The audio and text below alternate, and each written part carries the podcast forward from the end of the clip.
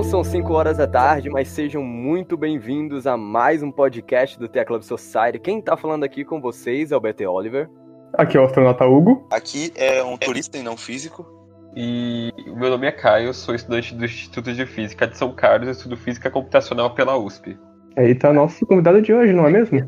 Nosso Olha querido aí, convidado de honra. Como disse o Gustavo, né? Eu tava falando com o Gustavo há cinco minutos atrás. Presença de peso, porque de verdade. Presença fa- de muito Falar peso. sobre, falar sobre física, sobre é, qualquer coisa relatividade, quântica, paradas aí. E você não entender de física já é difícil. Então, ser uma pessoa que estuda física dá, dá um peso, sabe, pro, pro ambiente do podcast. É, Caio, seja muito bem-vindo ao podcast. É, fica à vontade, a gente espera muito aprender com você, debater sobre um dos melhores filmes que eu já assisti na minha vida. A da minha também. Quando, quando eu tava falando com vocês há cinco minutos atrás, isso é verdade, vou comentar aqui de novo. Eu gosto de pesar os filmes no nível que eu choro.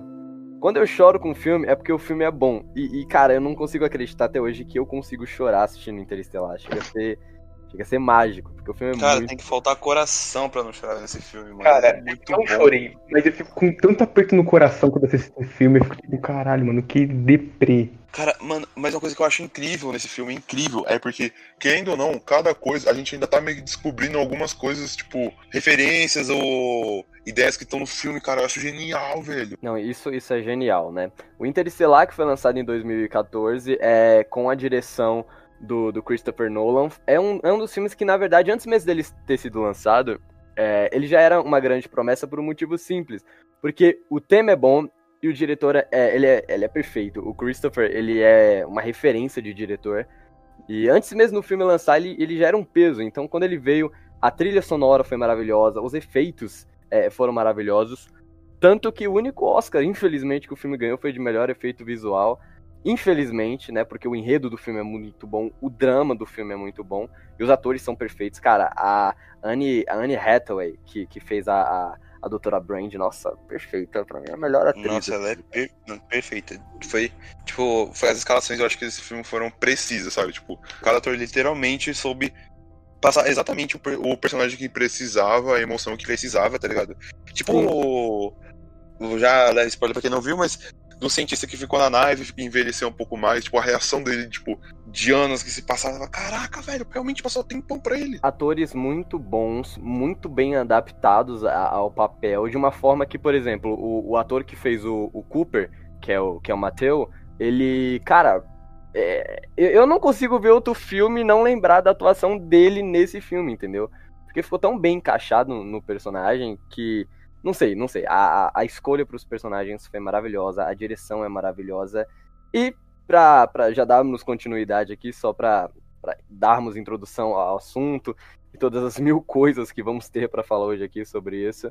É, além de falarmos sobre Interestelar e toda essa inspiração do filme, falarmos sobre física, falarmos sobre gravidade, relatividade, sobre Einstein, né, que, que é o pai da física moderna, Não se Então- esqueça dos paradoxos. e os paradoxos, é, que na verdade vão ter muitos. O, Hugo, se controla, por favor, cara. Se É. controla. Porque de verdade, se- se a gente começar. Assim, você pode falar dos paradoxos, mas se a gente começar a falar de paradoxos, o que, que vai acontecer é o seguinte: a gente vai ficar umas três horas aqui nesse podcast Nossa, Só esse debat- podcast vai ser o maior de todos, cara. só debatendo Nossa. paradoxos, cara, entendeu? E, tipo assim, então, vamos com calma, que é um tema muito delicado. Não quero chorar lembrando do filme, porque é muito emocionante o final do filme. Se você não assistiu Interestelar, eu digo pra você agora, assista Interestelar, cara. Vá assistir Interestelar, de verdade. Se você não assistiu esse filme, você tá vivendo de forma errada. E, E como você vai ter que ver ele duas vezes, inclusive. Ou mais. Todo mundo que viu Interestelar teve que assistir mais de uma vez pra entender isso. É, isso é tipo, é tipo lei. né? Não tem como. Só eu assisti 14 vezes e não, não entendi. Sim, Eu me lembro, Caio. Você veio aqui da última vez, eu me lembro que eu desci lá na sala, você tava assistindo o filme. cara, É eu um pouco bêbado várias também. É porque é daqueles filmes que você vê uma vez e aí você entende um pouco, aí você vê algum, alguém explicando, ou lê alguma coisa, aí você entende mais, aí você vê de novo, você entende mais. Exato, é- essa é a pegada do filme que eu gosto, porque quando você assiste pela primeira vez, você acha o filme legal, acha o filme bonito, mas quando você vai entendendo a profundidade do assunto, ele se torna muito legal, se torna é, gostoso de assistir. É, as coisas que antes pareciam difíceis, você tem interesse. Cara, até quem não gosta de física, até quem não entende, até quem não estuda física, quem não entende de astrofísica, de relatividade, acaba gostando do filme e se interessando pelo assunto, entendeu? Essa questão de viagem no tempo, de gravidade, de, de viajar pelo espaço, isso é um tema muito atual, é um tema da nossa época. É, eu tava comentando, acho que foi ontem, com a minha mãe, falando: Mãe, há 20 anos você falar sobre viajar no tempo era, é algo impossível. Hoje nós sabemos que é possível, então, sabe, é um filme que abre a nossa mente, dá um peso muito legal quando a gente vem para debater. Interestelar é um filme maravilhoso, a história é muito boa né? Então, é um momento de nós pegarmos agora, bater no assunto. E é isso, galera. Vamos esperar que o podcast de hoje seja bem produtivo. Esperamos que vocês gostem. Sejam muito bem-vindos a mais um Tech Club Society. E é isso aí.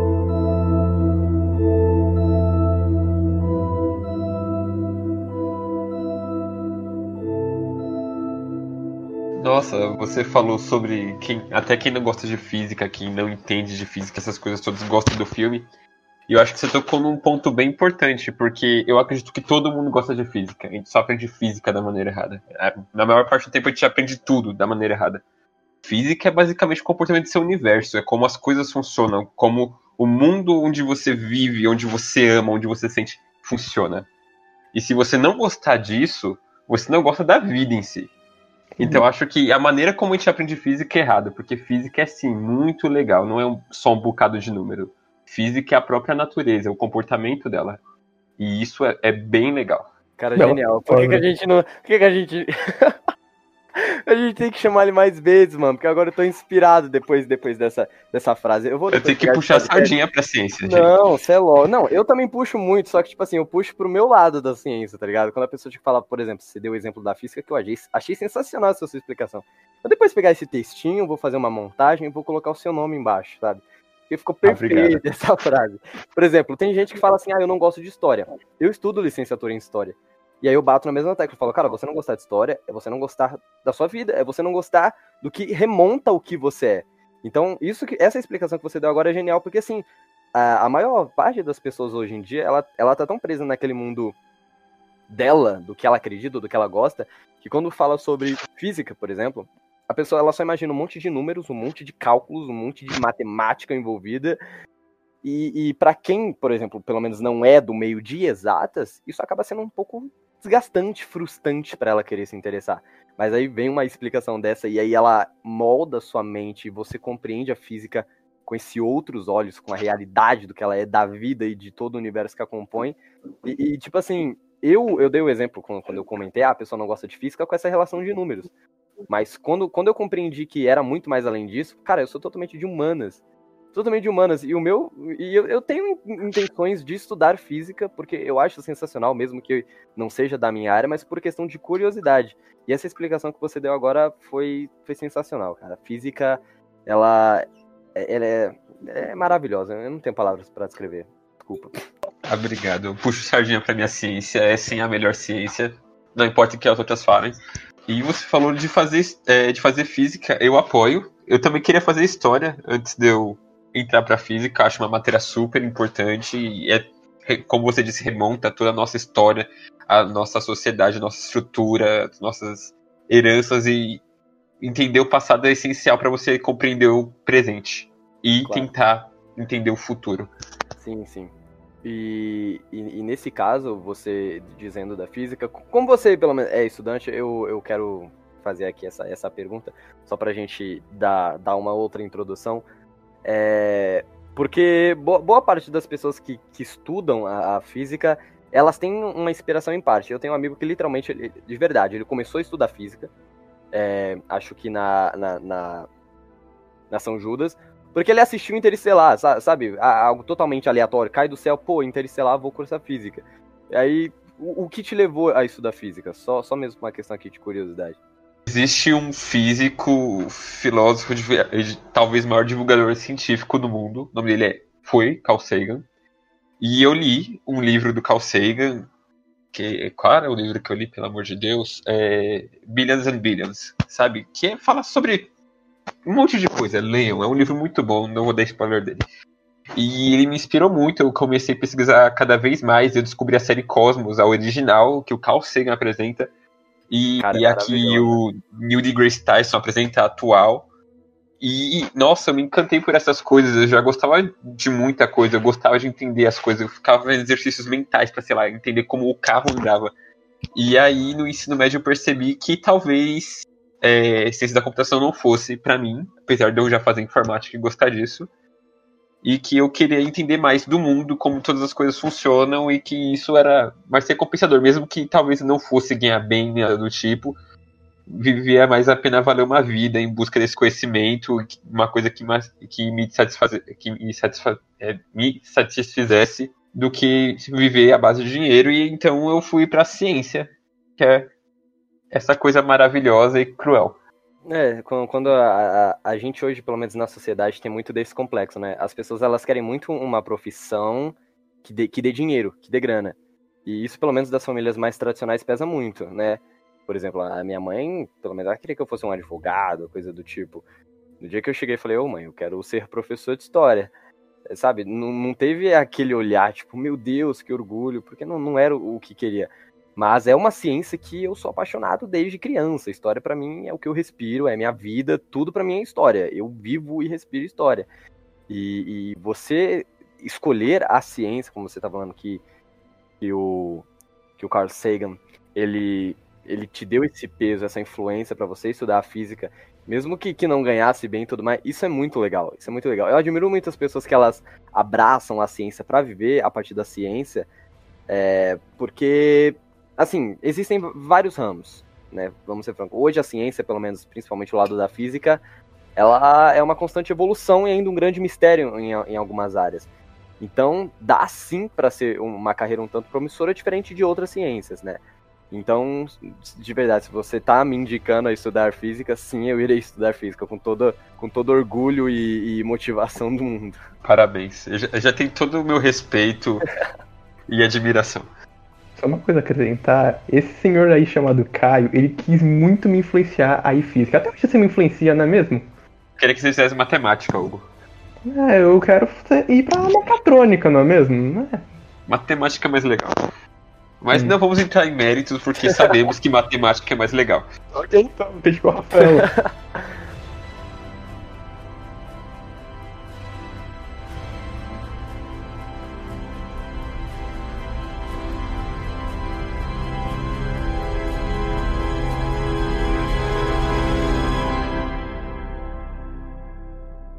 Existia um fantasma no quarto da filha dele. E aí a filha dele ficou velha e ele novo resumir o filme. Basicamente é isso. resumido, ela tinha um fantasma no quarto e, aí ela ficou velha. O fantasma era o pai. O. Oh, pelo amor spoiler, de Deus, hein? meu. Eu acabei de falar de spoiler, cara. O cara já dá uma fuzilada. Calma, mano. Calma. A fuzilada de spoiler assim, não. Mano, a gente tem que concordar. Tars é o melhor personagem do filme. Cara, não, não é. Não, Como não? Ele tem senso ah, de humor, cara. Eu quero muito um robô um que tenha senso de humor. senso de humor. Meu Deus. Por que ele não é o melhor personagem? Pra mim, a Murphy ainda é o melhor personagem. Sim. Uma criança, na idade dela, começar a descobrir as coisas, estudar, se motivar e ir atrás de conhecimento, entender o que estava acontecendo, isso é admirável pra caramba. Cara, aquela cena que ela tá lá conversando, né? Que tá naquela mesa que eles estão conversando, e aí o Cooper começa a falar assim: ah, foi algo divino, ou um fantasma, e todo mundo rindo, e aí ela solta que foi a gravidade. Cara, aí todo mundo começa a olhar para ela, tipo, com uma admiração, tipo, caramba, uma criança tão pequena Cara. consegue compreender que é a gravidade. E você Pô, percebe então... que ninguém gosta do irmão dela. Podemos perceber esse ponto também. Ah, mas ele fica velho, mano. Calma, é É, o, o cara literalmente tava assim, naquela fase onde ele tava se aproximando do pai dele bastante e tal. Aí do nada o pai dele parte pro espaço, ele fica sem o apoio do pai e é o avô quem cria. Faz sentido, né? É, ele já tinha perdido a mãe, tem todo um drama. E é que não se aprofundaram na psique do personagem, mas é um Sim. personagem bem legal também. É, se tivesse mais desenvolvimento. Você pega essa questão mais psicológica, por exemplo, de você pegar um garoto que tá saindo da fase da puberdade, entrando no, na fase adulta e ele tem um espelho constante, né? O gar... por exemplo, o pai dele queria que ele fosse para a universidade, e mesmo assim o garoto ele, ele se contenta em ser fazendeiro, sabe? Ele vê o pai dele como exemplo e da noite pro dia o pai vai embora numa missão. Então, tipo assim, o filme ele pode, como o Caio falou, não trabalhar essa questão da psique do personagem, mas se você parar e você começa a vasculhar todo esse buraco de várias referências que são deixadas no ar, existe uma construção de todos os personagens, da Murphy, do irmão, até mesmo do, do, do, do professor Brand. Cara, é gigantesco tudo. O fato dele ter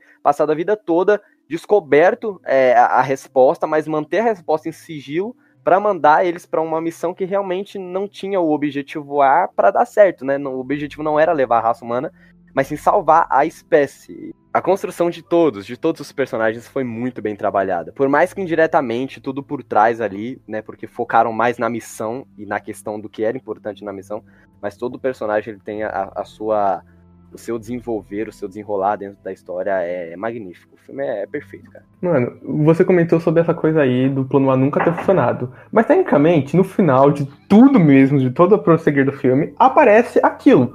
E a gente descobre tudo aquilo. Aí também você pode analisar que entra, finalmente, que eu comentei anteriormente, um paradoxo. Que qual era mesmo lá do Bootstrap, que você falou isso, paradoxos de Bootstrap. Paradoxos? Pior coisa que existe, paradoxos. Corta eles, Hugo.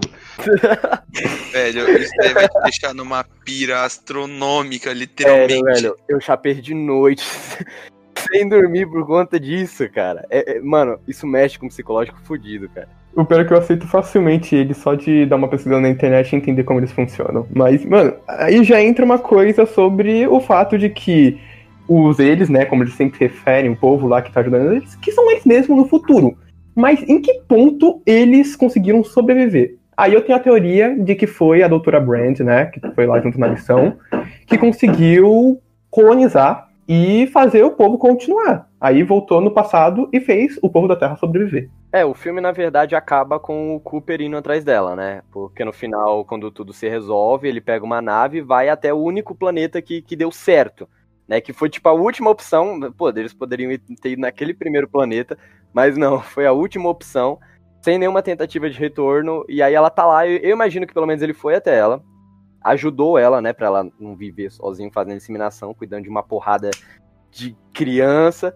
E eu acho que isso, isso seria uma, uma continuação legal, até mesmo num segundo filme, para explicar essa questão do eles, né? Como você comentou, essa civilização que ela fez naquele planeta, né? No último planeta, tinha as informações mais básicas, nada muito aprofundado, era o planeta correto. E aí essa população que se desenvolve nesse planeta poderia ser é, eles, né? Até mesmo por estarem circundando ali próximo à, à questão da, da gargantua, eles estão muito próximos de um buraco negro, então toda a informação que você consegue tirar de um buraco negro que está muito próximo de você é muito maior de, de um ser humano que está vivendo num, sistema solar, onde não tem uma proximidade com o buraco negro, que você só consegue estudar à distância. Uma outra explicação para esses seres humanos acabarem se tornando o que no filme sempre é citado, essa questão de eles, eles do futuro, né? Que eles criam aquela, aquela dimensão que, que se conecta com o passado. E, mano, é muito genial. É genial. É, então, eu, eu acho essa parte genial mesmo. Porque a gente vive em três dimensões e a gente, a gente sabe da nossa quarta, é o tempo. Você nunca vai encontrar uma pessoa se você só mandar três dimensões pra pessoa. Sim. Tipo, ah não, me encontra no shopping SP Marketing a, às 14 horas. Você precisa do dado de tempo às 14 horas. Senão, você pode em qualquer horário e não é garantido que você vai encontrar a pessoa lá. Você precisa do tempo, que Sim. é a nossa quarta dimensão, para conseguir se localizar. Exato, exato. E aí eles criaram um espaço em cinco dimensões onde você tecnicamente consegue ver o tempo de cima. O tempo é uma dimensão como se fosse a largura ou a altura pra gente. É, Tanto e... que isso mostra no final do filme, na cena lá do Cooper, vendo o quarto da filha dele. Sim. Exato. Tem aquela cena que é, eles estão dentro da nave conversando, né? Depois daquela missão meio suicida, quando eles entram no, no planeta de Miller. Que aí ele conversa com ela. Não tem como a gente voltar num buraco negro, falar com eles e tentar recuperar alguns anos. E aí ela comenta: para eles, é, o, o, tempo é como se fosse uma montanha, que você pode subir ou, ou descer, você pode ir e voltar. Entende? Então, tipo assim, é, é, uma civilização que ela tá tão avançada que o tempo é algo que, tipo, eles, eles brincam e mexem como se fosse um cubo mágico, entendeu? Mano, desculpa puxar essa coisa do paradoxo de novo, mas aí também entra uma parte do paradoxo do avô. Pelo simples fato de que o buraco de minhoca que foi encontrado em Saturno, né, se eu me lembro bem, uh, foi criado por eles. Mas, tecnicamente, como eles já estavam lá e, ao mesmo tempo, estavam na Terra para poder criar o buraco de minhoca, sacou? É aquela então... questão de, tipo... É, como se aquilo sempre fosse, aquilo sempre acontecesse. Sabe, do exemplo, já, não sei se você já ouviu falar daquele exemplo da máquina do tempo, É o paradoxo É. de Bootstrap. É exatamente E- o paradoxo de Bootstrap. de tipo, você, a máquina do tempo vai, ou vamos dizer que o Gabriel, ele criou uma máquina do tempo. Mas aí, na verdade, o Gabriel do futuro volta pra ele e, E dá todas as as instruções. que eu tinha recebido pra fazer. Aí entra aquele paradoxo. Eu A máquina criei a máquina do existiu. tempo ou ela sempre existiu? Aí você acaba caindo nesse paradoxo. Cara, uma coisa, eu imagino muito que a máquina talvez sempre existiu. Tipo, sabe a questão de, de da linha do tempo ela não ser algo palpável, por exemplo. As horas, querendo ou não, eu, eu tinha lido um artigo que falava que, tipo, as horas, querendo ou não, elas foram algo que a gente criou. A gente estabeleceu um horário ali pra gente poder contar. Mas o tempo sempre existiu. E medir por o tempo. exemplo. Sim, o tempo ele Exato. existe, mas a gente eh, possui métodos de conseguir medir esse tempo e saber quanto tempo se passou e tudo mais. sei lá, pô, vamos, vamos supor um quadro, sei lá. É algo, algo que já existia. Só que, tipo, o que a gente vê hoje em dia são milhões de anos-luz. Só que, na verdade, aquilo já não existe mais. Tipo, em- em 2020, na data de hoje, aquilo não existe mais. A gente consegue, a gente literalmente olha no passado a milhões de anos-luz. Só Então. que a gente não consegue acompanhar o tempo a milhões de anos-luz. A gente só consegue medir, tipo, viajar no tempo a cada um segundo. Então, não é uma questão de a gente viajar no tempo. É a questão da luz viajar no espaço. A luz tem uma é velocidade limitada. O tempo, até onde a gente sabe, não. O tempo é uma dimensão diferente das nossas três dimensões, onde a gente mede a velocidade da luz. E como a velocidade da luz é uma constante, segundo Einstein, ela demora determinado tempo para sair de um ponto A e chegar no ponto B. Então, por exemplo, Alpha Centauri está a 4,6 anos-luz daqui. Então toda vez que a gente olha para Alpha Centauri, a gente está vendo 4,6 anos-luz no passado, que foi quando a luz saiu de lá e chegou aqui. Foi o tempo que a luz demorou para chegar aqui. Então, então é, é aquela explicação. Eu, eu não lembro que tinha falado é, é, essa questão da, da velocidade, quando você olha para um corpo celeste ou uma estrela, a distância que ela está em anos-luz foi exatamente o tempo que demorou para essa luz chegar até nós. É, se- seria dessa forma a, a explicação correta, correto? Isso. Então, se, se tem um- alguma, algo que está exatamente, vamos supor, a 2020 anos é, é, luz de distância, significa que a luz que eu estou vendo foi emitida exatamente, vamos supor aqui, no ano que Jesus nasceu, por exemplo. É, tipo isso. O que é muito legal, porque talvez a estrela que a gente esteja vendo nem esteja mais lá, mas a luz dela ainda tá chegando aqui. É, é provável que, tipo, a gente ainda vai ver uma estrela que explodiu há tantos milhões de anos atrás, e a gente nem sabe que ela explodiu, e só vamos saber exatamente os milhões de anos depois, por conta dessa demora que, do tempo para a luz percorrer do ponto A até o ponto B. Podemos dizer que as pessoas do futuro não vão ter signo. Talvez. Sorte a deles, viu? Sorte a deles. Ou eles vão ter mais signos. Foi, foi Olha uma aí. boa, foi, foi uma boa. É, é, achei uma referência, achei uma referência legal, uma referência muito boa. Então, Caraca, imagina o Cavaleiro dos Zodíacos deles. Nossa, não vai ter nada. Isso é genial. Não é possível, mano. tem um Ah. exemplozinho sobre esse negócio da luz, que provavelmente todo mundo já viu, aquela coisa tipo, se alienígenas estivessem vendo o planeta Terra da galáxia de Andrômeda, eles provavelmente estariam vendo os dinossauros na Terra.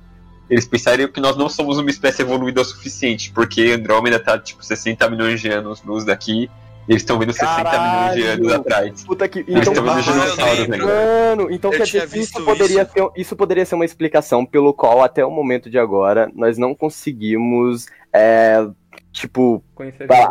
Conhecer nenhum tipo de outra civilização, porque se elas realmente são evoluídas o suficiente para olhar para o nosso planeta, dependendo da distância, eles ainda estão vendo um mundo caótico e, e prematuro, vamos dizer assim. Então, mas isso só acontece se eles estiverem tipo em Andrômeda, dependendo de onde eles estão, o que eles estão vendo é diferente. E tem todo esse problema, porque o universo é muito grande, as distâncias são gigantescas, assim. E a escala temporal da nossa espécie é muito rasa em comparação ao que a gente precisaria para poder estudar mais a fundo e ver coisas. E a nossa tecnologia é muito limitada. Fazer Então, uma, fazer uma então pergunta pra você. Caio. É, essa- pergunta que eu vou fazer, eu já ouvi um professor falar, mas ele era professor de história, eu não, dei muita trela pro que ele falou. Não é, não é que eu não dei trela, eu não dei muita. Não, não dei muito aval pro cara. Ele chegou e falou que, que estudando e tudo mais. Eu falei, ah, estudando. Aí ele disse, ele comentou, eu não, não cheguei a pesquisar fundo, mas ele disse que a nossa, nossa galáxia e, e onde a, a, a Via Láctea ela se encontra no momento é muito próximo da onde estaria no raio da explosão do Big Bang. Então, tipo, é, nós ainda somos muito novos, obviamente, em relação a, a, toda a vida do universo. Poderia existir galáxias muito mais distantes, tipo, desse ponto é, onde nós estamos, que seria próximo, onde ainda está ocorrendo a expansão do Big Bang. Então poderia ter outras galáxias muito mais distantes que, que, surgiram muito bilhões e bilhões de anos antes da gente, com civilizações muito mais avançadas. E, e realmente é verídico que nós estamos assim nessa proximidade da onde ainda ocorre hoje o raio da explosão do Big Bang, da expansão do universo? Então, rapaz, isso eu não sabia até agora, não sei se é verdade. Mas acontece que o universo inteiro está se expandindo. Sim. Acho que Hubble descobriu isso. É por isso que as estrelas tendem a puxar para o vermelho, e quanto mais para o vermelho, mais infravermelho as coisas ficam, até elas ficarem invisíveis. Tudo está se distanciando. E aí eu realmente não sei se a gente está perto do é, onde explodiu o Big Bang, mas a gente sabe mais ou menos a idade do universo, a da explosão do Big Bang, porque até onde a luz visível alcança, que é mais ou menos 14 bilhões de anos. A gente consegue ver 14 bilhões de anos no passado, que é onde a luz está chegando agora. Entendeu? Gabriel, eu tinha visto é, num documento. Não, não era, um doc, era um documentário e também num artigo que, tipo, teoricamente, não. Tipo, o centro especificamente, a gente tá. Não tá muito longe. Tipo, pensa, sei lá, num num prato. A gente não tá na borda do prato, mas também não tá exatamente no centro. Sabe? Tá tipo. Beirando. Tá, é próximo, chega a ser próximo do centro, mas não é especificamente o centro. Você diria do, do universo? É, mais ou menos isso, mas eu também não sei exatamente a precisão daquilo, tipo. Eu tinha, é um artigo que eu tinha visto e um documentário, tipo. No geral a gente não tá nessa borda, foi que nem o cara tinha comentado, tipo, da onde. Até onde a gente consegue ver, sabe? Sim, exato. Da, é o chamado e, tipo, universo observável, assim. Isso, e nessa questão do universo observável, tipo, até onde a gente consegue ver, tem muita coisa, sabe? Tem, como ele disse, tem, é muito, muito, é, muito. E isso é só muito observável. Longe. É, não, não dá para ter uma noção do que não se é observável. Exato. O cara. observável pode ser literalmente 1%. não, não tem como saber o que, não, o que está além do, do, do nosso campo de visão. Cara, Se a gente assumir que o universo infinito não é nem 1% é infinitesimalmente zero negócio. Tende a zero, assim, sabe? Aquelas funções que nunca Sim. deitam. É isso. Cara, Cara e você literalmente me lembrou um, um, outro ponto aqui, porque eu, eu bati o olho no quadro meu, que de um cientista que tinha comentado que a gente chega a conhecer mais sobre o nosso espaço, nossa galáxia, do que sobre os nossos oceanos. Tipo, a gente não conhece tanto sobre os nossos próprios mares, você tem noção. É eu acho meio doido. do mapa micro, né? Não, não, eu acho bem doido isso. Não, porque... não faz o menor sentido. Né? A gente não respira debaixo d'água, cara. Não, a gente também não respira nem. a gente, não, mas assim, no, no, espaço a gente consegue achar um outro planeta que consiga abrigar é, possibilidades é. de vida. Não tem como a gente, tipo, o, o, nosso oceano, ele é um mistério, ele é um mistério, eu acho super da hora, mano. Eu, eu, o meu maior sonho é entrar num submarino e ir pra qualquer tipo de profundidade. Mas, assim, é, é algo um tanto mistério. Mas, ah, que, me desculpa, eu acho que eu vou, ser, eu vou sofrer muito hate por dizer isso, mas eu acho que não é tão importante, sabe? Se ah, cara, assim, muito não, eu vou te hatear, é o planeta, rapaz. não, sim, eu, cara, é porque assim, eu, eu, se você lembra do, do, da série, por exemplo, do Castanhari e outros, outros comentários do tipo, é, eles tentam buscar a explicação para onde vem a origem da nossa vida. Tem um documentário que o próprio Castanheira postou no canal dele, acho, um pouco antes da série. E, tipo... Onde estão tem... todos os alienígenas? É, e aí, tipo, basicamente, eu lembro que é uma parte, ele, tipo, comenta, é, primeiro a gente tem que saber qual é a origem da vida, para supor... Pra querer tipo, entender uma, um outro tipo de vida fora, exato. É, e tem que levar em questão que, tipo assim, pode exatamente não ser exatamente do jeito da nossa, porque a gente não sabe a origem. Eu lembro que ele comenta que, tipo, antes era imaginado que, tipo, seriam bactérias que vieram pra Terra e foram, tipo, não lembro se especificamente são bactérias ou não, mas, tipo, foi se desenvolvendo vida do espaço e caindo pra cá. Mas também existe, foram encontrados bem recentemente algumas, tipo, algumas dessas mesmas bactérias, vamos supor que sejam bactérias, que, tipo, saíram do, do fundo do oceano e são exatamente, exatamente as mesmas. Ou seja, a vida pode ter vindo da Terra ou não. E como da Fossa das Marianas é o lugar, tipo, mais sem nenhum conhecimento, é um lugar totalmente profundo, saca? Tipo, não tem nenhum conhecimento. Aí eu lembro que tem, tem um filme de ficção que os aliens se escondem ali. Porque é né, onde a gente não consegue ver e a gente não se interessa por ver. Não acho que existam aliens na zona abissal dos nossos oceanos, mas seria muito importante estudar todos os cantinhos do nosso planeta, até mesmo por essa questão de entender de onde a gente veio, como a gente evoluiu e quais são os caminhos naturais da vida e como isso pode se propagar em outros planetas, em outras zonas, e os caminhos que a gente pode contar para a evolução de outras espécies e até mesmo o nosso próximo vizinho senciente, coisas desse gênero. É, então cuida dos oceanos, não esquece deles não.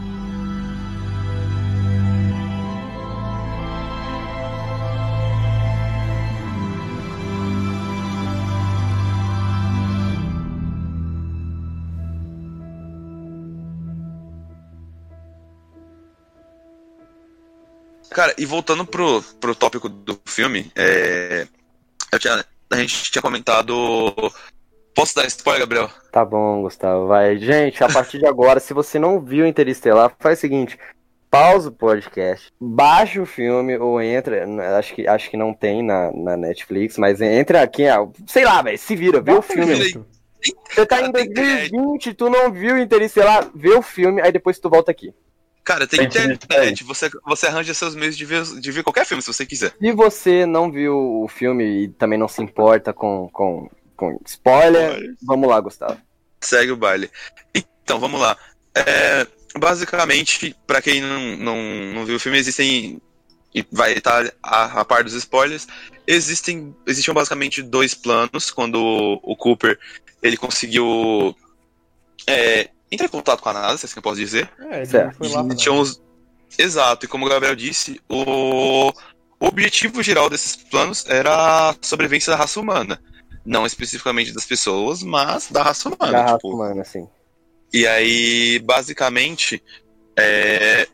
pra quem não viu filmes humanos, deu tudo errado e os humanos foram pra. foram colonizar. foram pra outras colônias. Basicamente, humanos artificiais. Não artificiais, né? Mas que estavam ali, tipo. Incubadoras. Exato, incubadoras. incubadoras.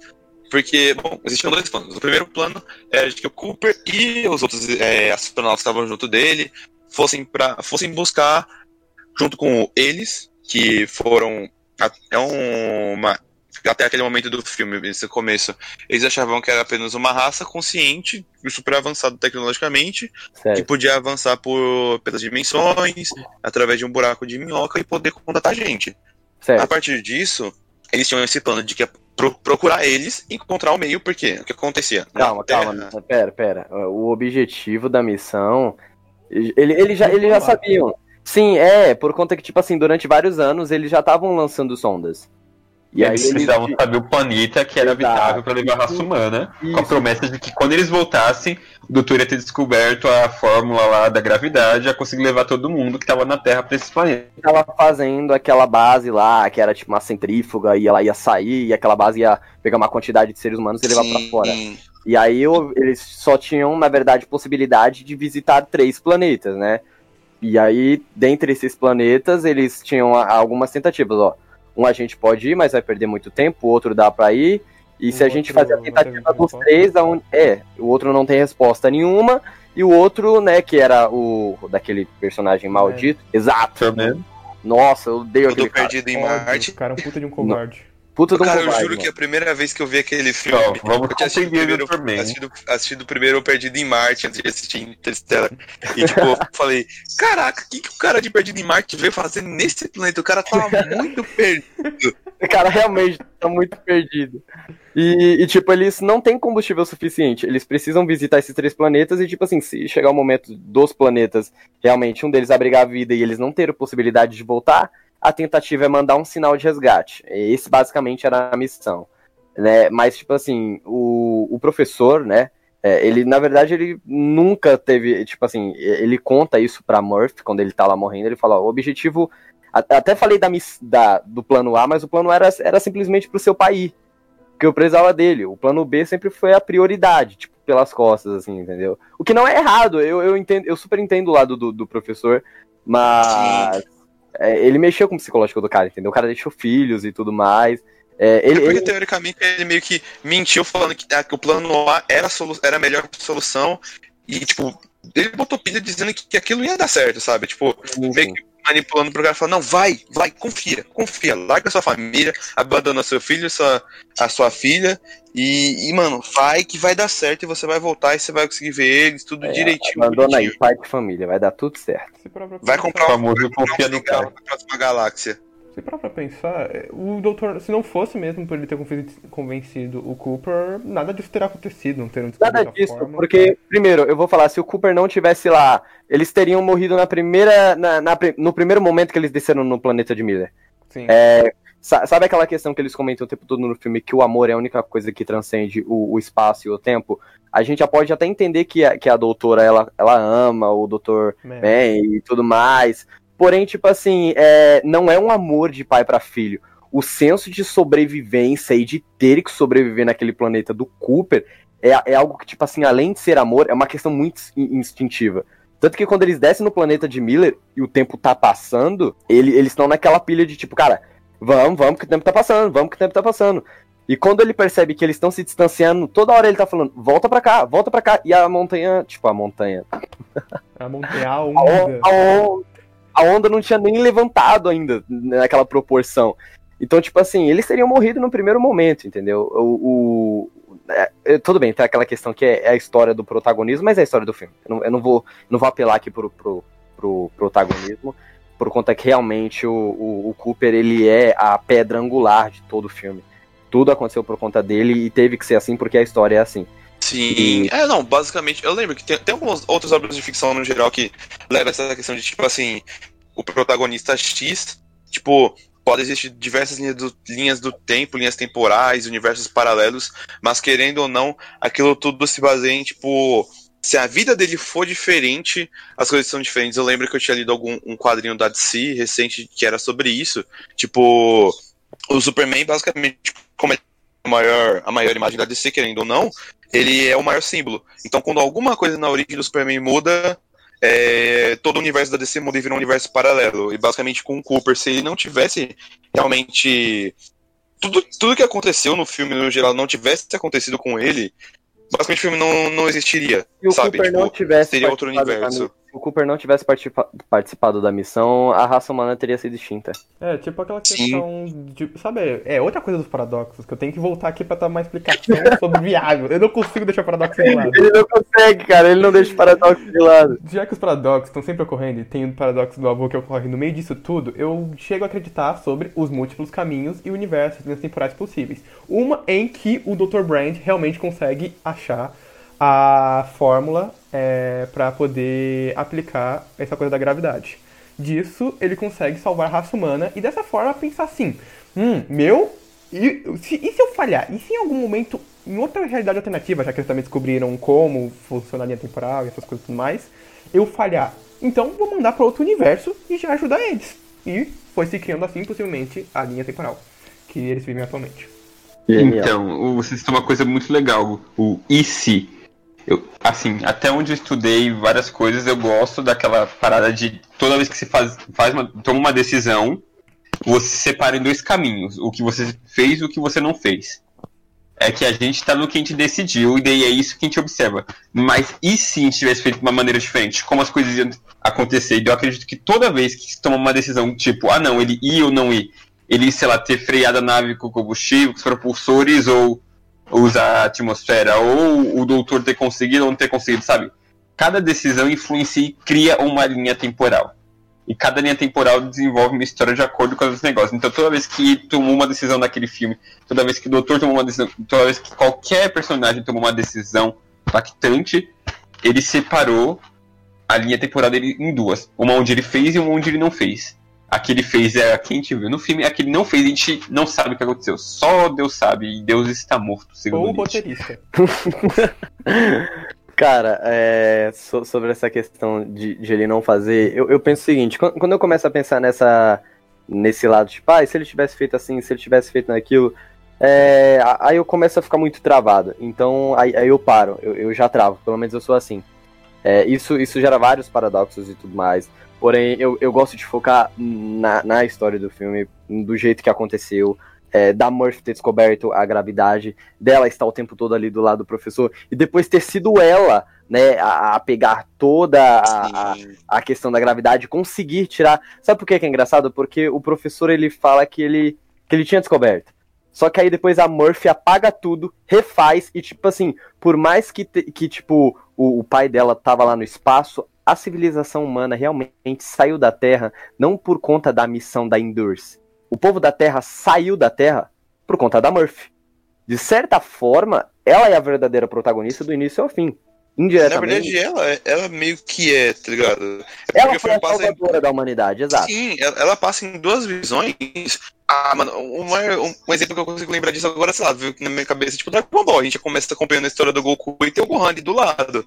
Mas de repente o Gohan, ele começa, ele pega o protagonismo pra ele. E ele que salva as coisas. Foi tipo o caso dela, da Murphy, tipo, no começo a Murphy é só uma criancinha, mas você vê que ela tem algum, algum prodígio, sabe? Tipo, que ela é inteligente, uhum. que ela é muito genial pra idade dela e tudo mais, muito avançada. E, e, o que leva isso a acontecer, né, dela ter descoberto, é quando o pai dela está lá, naquele, naquele projeto da quinta dimensão, e aí ele começa a passar os códigos binários pelo, pelo, pelo, pela seta do. pelo ponteiro do relógio.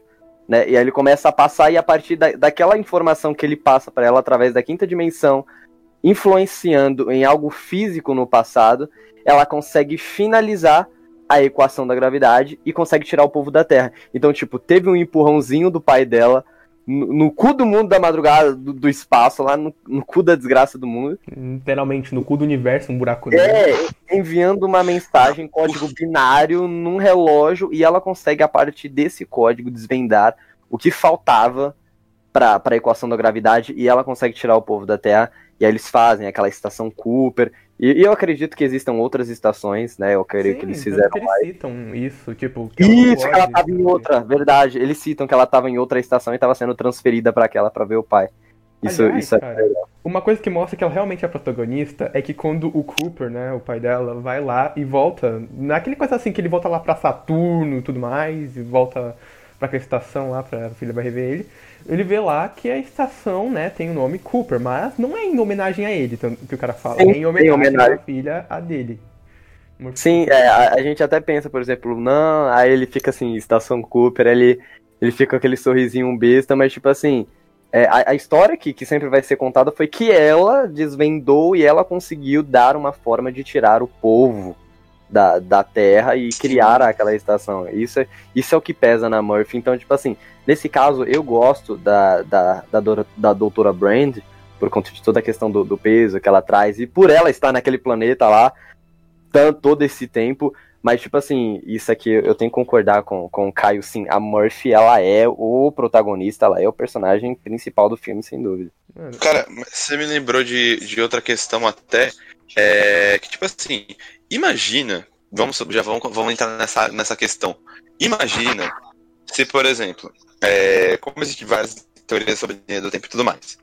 É, existe, a gente está nessa linha do tempo onde, por exemplo, é, o fato do Cooper ter feito aquilo, ter viajado, se comunicado, foi o que fez ela descobrir, foi o um empurrãozinho, como você disse, para ela descobrir o final da equação e tudo mais e conseguir resolver, sabe? É. Imagina se não precisasse ser o Cooper. Se de algum, tipo, independente. Você já, você já ouviu falar daquele, daquelas questões, por exemplo, onde vai? O do paradoxo de Bootstrap básico, onde você vai e você mata seu avô. Mas na verdade não era seu avô, era o irmão gêmeo do seu avô, era o tio do seu avô, ou sei lá, o universo. Tipo, o tempo, ele dá um jeito verdade, de acontecer sempre, do mesmo, tipo, de realmente acontecer. Foi o que o Caio comentou. Quando você interfere em qualquer tipo de coisa, você cria uma nova linha do tempo. Então, eu estava até comentando com, com o Hugo, quando você, por exemplo, você voltou para o passado e você mata o seu avô. Na verdade, você não matou o, o, o seu avô da sua realidade. Naquele momento, você acabou matando um avô de uma outra realidade que possivelmente futuramente você não vai existir. Então, tipo Sim. assim, acaba criando duas linhas do tempo. Uma em que o seu avô foi assassinado por alguém e uma outra que ele não foi assassinado e que você existe.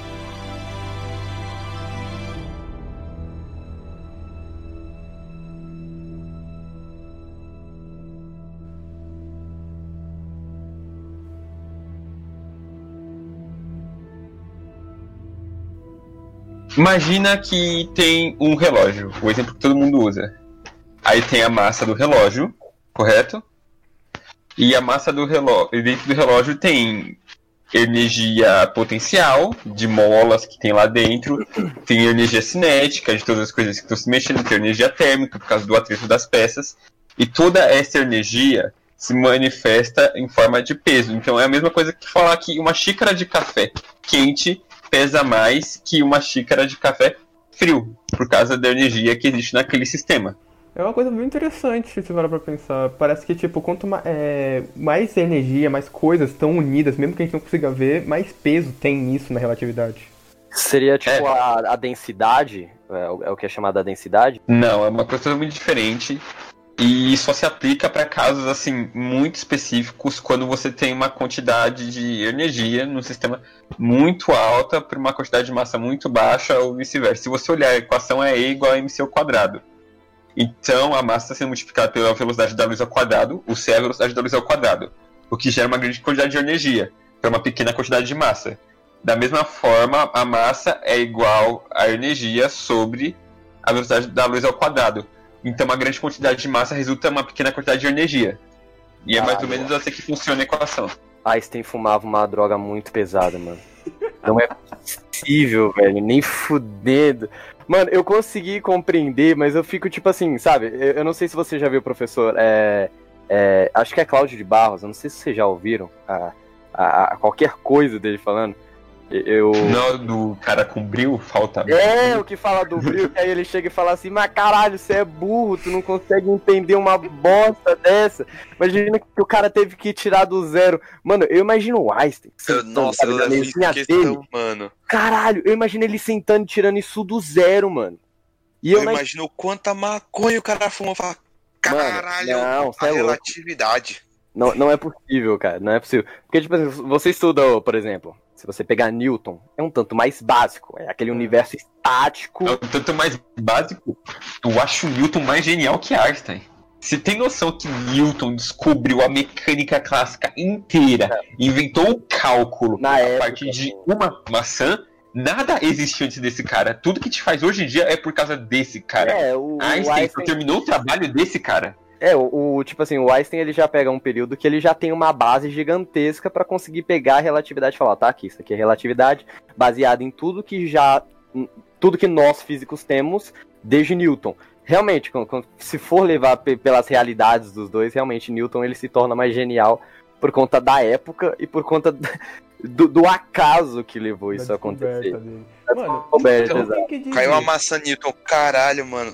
Gravidade. Ah, tá, ainda bem que não foi mais já. Mano, graças a Newton agora a gente não pode mais flutuar por aí livremente, né? Piada O péssima. mundo antes de Tá vendo? Isso é tudo culpa dele, mas tudo bem. Newton é uma coisa genial. Ele parou, olhou pra uma maçã e falou: se a maçã cai, por que a lua não cai em mim? E ele descobriu a equação da gravitação. Kepler pegou isso, fez as órbitas. E é uma coisa muito fenomenal. Ele, ele inventou o cálculo para poder desenvolver as coisas. Sabe o que é inventar cálculo? Eu já reprovei em cálculo 1 três vezes. É uma Cara, coisa muito difícil. você tirar um cálculo do zero é, é, é bem foda. difícil. É muito difícil. Tipo, caralho. É, é, é genial. Mano, eu, eu, eu, eu tenho que baixar o Claudio de Barros. Falar, É muito burro, mano. É muito burro. É, tipo assim, é difícil, mas a, a- a- tipo assim, tem, tem pessoas que, que, que não querem aprender porque acham difícil. Mas eu, eu tento me colocar no lugar desses físicos, mano. Porra, n- n- não é fácil, mano, você sentar na porra de uma cadeira e tirar do zero uma equação que explica o porquê que a fucking lua não cai na Terra. Mano, em pleno século XVIII, tá ligado? Isso não é real, mano, não é possível. Volta uns, 18? dois, volta uns dois séculos atrás e será queimado se, fazer, se fizesse Sim, nossa, você é louco, você não podia nem estar falando disso. Eu falar aqui hoje de viagem do tempo, relatividade, outros planetas, a igreja católica já tá sendo queimada agora, legal. Não, a igreja católica estaria olhando pra tu e dizendo Me explica isso aí e eu vou julgar se é bruxaria ou não. Julgarei se é inocente ou se é réu do fogo do inferno.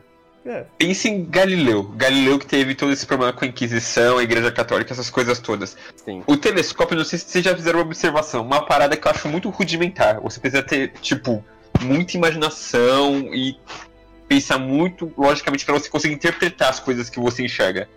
o cara chegou à conclusão de que a gente que gira em torno do Sol e existem os outros planetas e não existia mais o, o aquela parada da Terra no centro do universo, qual é o nome? Sei, é um bagulho É, bíblico. Daí ele trouxe o heliocentrismo, e aí ele falou dos planetas e das luas que giravam em torno deles. E isso é interpretando tipo luz e sombra que você consegue ver. Você consegue ver mais coisas, óbvio. É um telescópio que está apontando para Júpiter, você consegue ver Júpiter. Mas aí, como você sabe quantas luas Júpiter tem, aí você vê Júpiter contra a luz ou coisa desse gênero, e você conta assim as sombras que aparecem na superfície, essas coisas todas. E a partir de dados muito rudimentares, ele inventou o heliocentrismo. É uma coisa muito fantástica. Eu me lembro que É. também, antes de Galileu, houve um cara que não me lembro o sobrenome dele, mas eu me lembro que o pronome era Bruno, que ele foi perseguido porque ele foi a primeira pessoa, assim de se dizer, que quis espalhar de forma com o ato, de Deus que o universo não é só aquilo que eles sabem, que é o Sol, as estrelas que eles veem assim são luzinhas pra cima. Ele imaginou o universo dele como várias outras galáxias realmente, vários outros sistemas solares. Só que, dizendo, não, Deus fez algo maior, mas eles estão ainda, a igreja naquela época acreditou, não, a gente é o centro, ele criou isso aqui só pra gente. Cara, Galileu Galilei, pra mim, quando, quando tipo, pelo menos quando eu estudo história, eu. Tem, tem até uma música, eu aqui citando músicas e filmes e tudo mais, mas tem uma música que. Eu não sei, é até um rap, cara. Eu esqueci o nome do, do cara que canta, que aquele que fazia os raps de futebol. Que aí chegou e disse assim, que se ele pudesse voltar ao passado, sabe? Ele chegaria pra Galileu e mostraria um vídeo do homem é, é, descendo na lua e falar, cara, isso aqui partiu de uma ideia sua. E, meu, Galileu, ele, ele é aquela pedra angular que depois pesa pra Newton e depois pesa pra Einstein e acaba pesando pra mente de, tipo, de físicos brilhantes como o Tesla e, e tantos outros, cara. Então, é, quando cita essas coisas, o, de verdade, pode até parecer um pouco ridículo, mas meu nível de empolgação, ele chega, sabe, no máximo, assim, tem, tem o limite da empolgação e aí tem eu, Gabriel, assim, acima. Panguando. De falar que o meu também, eu tô gostando de fazer esse podcast, eu pensei que eu não ia gostar. É sério, eu queria estar assistindo o Top Chef, aqui deitado na cama. Um jogo, Eu tava tipo, também meu queria- Deus. Eu, eu também iria querer assistir. eu tava, porra, eu vou ter que gravar esse negócio. E eu tô gostando, porque são temas bem relevantes, são coisas que eu gosto, pra falar a verdade. Hugo, obrigado pelo convite. Ah, não tem de que, Caio. É aquela, é aquela questão, a gente, a, a gente geralmente fica meio desanimado pra fazer algo, mas quando a gente acaba falando daquilo que a gente gosta, do que a gente conhece, é, é tão prazeroso que, que, a, que a gente acaba gostando. assim. A- a o primeiro podcast eu tava falando sobre algo que eu gosto, que é sobre Tolkien. E, e antes de eu gravar o podcast, eu falei, ah, não vou gravar esse podcast não. Quando a gente começou a falar, nossa, minha mente foi embora, A minha gente mente viajou viajou. muito. A gente A gente- conseguiu chegar de J.R. Tolkien a em como a gente odiou o final de Star Wars. E a gente sempre voltando pra esse tópico. Não vamos falar de Star Star Wars Wars. hoje, gente. Hoje estamos falando de Interestelar. Vamos manter o foco em Interestelar. Não vamos hatear Star Wars aqui hoje, pelo amor de Deus. Não vamos Ok. comentar sobre a galáxia e os fãs super chatos que se rodam nela. Ok, Cara, ok. dá Hugo, um detalhe, você disse que o primeiro nome dele era Bruno. Na verdade, o segundo nome dele é Bruno. O nome dele é Giordano Bruno. Ele é matemático, poeta e filósofo. É, Tá bom? desculpa, eu só me lembrava dessa parte. É que eu tinha assistido o Cosmos na aula de ciências, que eu assisti, aliás, três episódios na aula de ciências uma vez, e depois eu assisti aqui em casa. Eu, eu só lembro dos meus professores de física. Teve, teve dois no ensino médio que literalmente eles obrigaram, tá ligado? A gente a assistir Cosmos. Falaram, vocês vão assistir. E, e foi nessa época do ensino médio que, tipo assim, pra mim física era só número. Aí quando eu compreendi que o bagulho era muito mais pica, que era muito mais abrangente, eu acabei gostando. Não, nunca foi minha área, não é minha área. Mas é, é, como, é aquela questão, né? Você tem que ter o brilho, o culhão de ir atrás, cara, e entender que a sua inteligência é o que você tem de melhor de você. Então, é, ela tem que pesar. E falar sobre isso é, é genial. Cara, você lembrou também, porque, por exemplo, é, no meu ensino médio, foi o meu professor, tipo assim, eu não era o melhor em matemática, eu, tipo, sabe, dava bem, sei lá, dava um jeito de ir bem, mas física eu tinha minha dificuldade por causa da- dos cálculos e tudo mais. Só que quando ele começou a levar literalmente exemplos práticos pras aulas, sabe, tipo, em questão, lá, mecânica ou coisa do tipo, quando ele, eu nunca vou, eu nunca vou me esquecer dele explicando sobre resistor de chuveiro e tudo mais. Cara, eu nunca Primeira me coisa que eu aprendi a fazer, nossa, eu aprendi a trocar resistência de chuveiro numa aula de física. Vou agradecer ao, meu- ao Cara, meu professor eu Fernando o resto da vida. Cara, lembro genial. Se não fosse por ele, ele.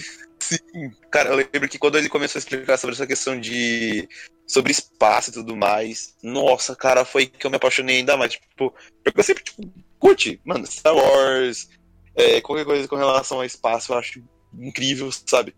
E quando ele começou a passar mais explicações sobre entropia e coisas do tipo, é, viagem temporal e tudo mais, quando ele começou a passar até cálculo de gravitação para essas paradas do tipo, foi o que me deixou muito apaixonado. E isso, essa questão de, tipo, de eu me interessar muito por, pela física em si, eu saber que tem. O cálculo ele faz parte, e fez me interessar por cálculo. E aí eu comecei a melhorar em matemática. Foi, tipo, consequência. Inteligente ele, porque ele era meu professor de matemática e física. Então, eu também tive um professor de matemática e física. Não que eu fosse bem porque eu sou bom de matemática e física, mas eu tava ao meu jeito, sabe? Essa coisa que você falou que tem que ter bril, eu não acredito nessa parada que você tem que ter bril para fazer uma coisa. Eu acredito que se você gostar da coisa, você corre atrás e faz. É por não, isso que eu incentivo qualquer um a estudar matemática, física, sim. química, biologia. Independente se você é de exatas de humanas, para mim isso não existe. Quando eu falo de bril, eu não tô falando tipo, ah, que você tem o, ah, o dom pra coisa. Quando eu tô falando bril, bril eu quero dizer, é, é, é, força de vontade, sabe? Tipo assim, eu sei, eu sei que quando você gosta da coisa você faz, mas eu vou dar um exemplo. O, o professor, é, esse professor que eu tava citando, quando, quando ele falou sobre isso, ele tava dizendo assim, poxa, a pessoa chega pra mim e fala que eu não entendo do bagulho. Tipo assim, poxa, eu não entendo de física. Você não entende, cara. Você, você não compreende física, você é burro, você nunca vai entender. Aí ele, ele até brinca, ele fala, porra, isso me fere a alma, eu chego em casa e não vou nem fazer xixi, mano. Eu sento no PC e vou estudar aquela desgraça e vou entender. E, tipo assim, quando a gente cita Abril, é basicamente essa questão, tipo assim, mano, é, é, a, é a sua força de, de vontade de querer aprender algo novo. Mesmo que não, eu, que, que não eu seja. Eu tesão por isso, não é? Isso, isso é muito tem legal. que ter, cara. Ele, ele até cita, tipo, pô, é como eu citei há 5 segundos atrás, a sua inteligência é o que você tem de melhor. E eu não tenho nada a ver com física. Mas eu me vejo no, no na posição de ter que aprender sobre isso, porque além de ser genial, como você citou, a física é o meio que a gente vive, é o universo que a gente vive, é a realidade em que a gente vive.